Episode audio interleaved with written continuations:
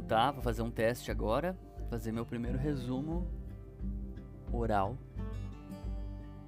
Começando pelo ECA, vamos ver. Tá?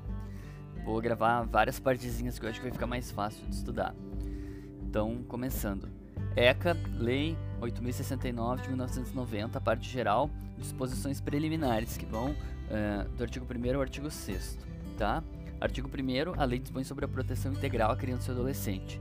Considera-se criança a pessoa até 12 anos de idade incompletos e adolescente aquela entre 12 e 18 anos.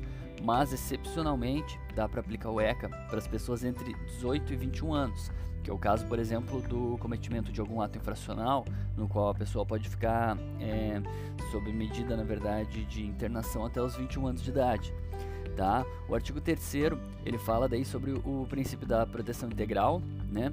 que é aquele princípio, na verdade, que ele se opõe à doutrina da situação irregular.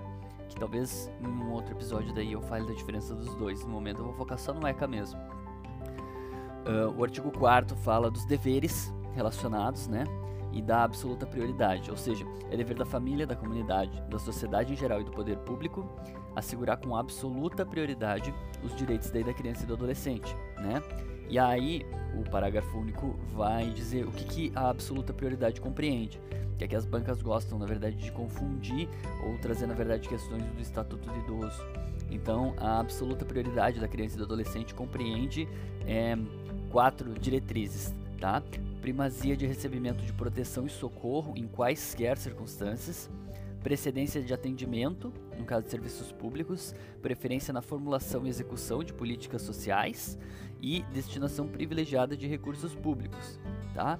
Aí o artigo 5 é um artigo bem genérico, dizendo que nenhuma criança vai ser objeto de forma de negligência, discriminação, etc. E o artigo 6 fala da interpretação do ECA. E aí, para a interpretação do ECA, deve ser levado em conta os fins sociais, as exigências do bem comum, os direitos e deveres individuais e coletivos e a consideração da condição peculiar da criança e do adolescente como pessoas em desenvolvimento.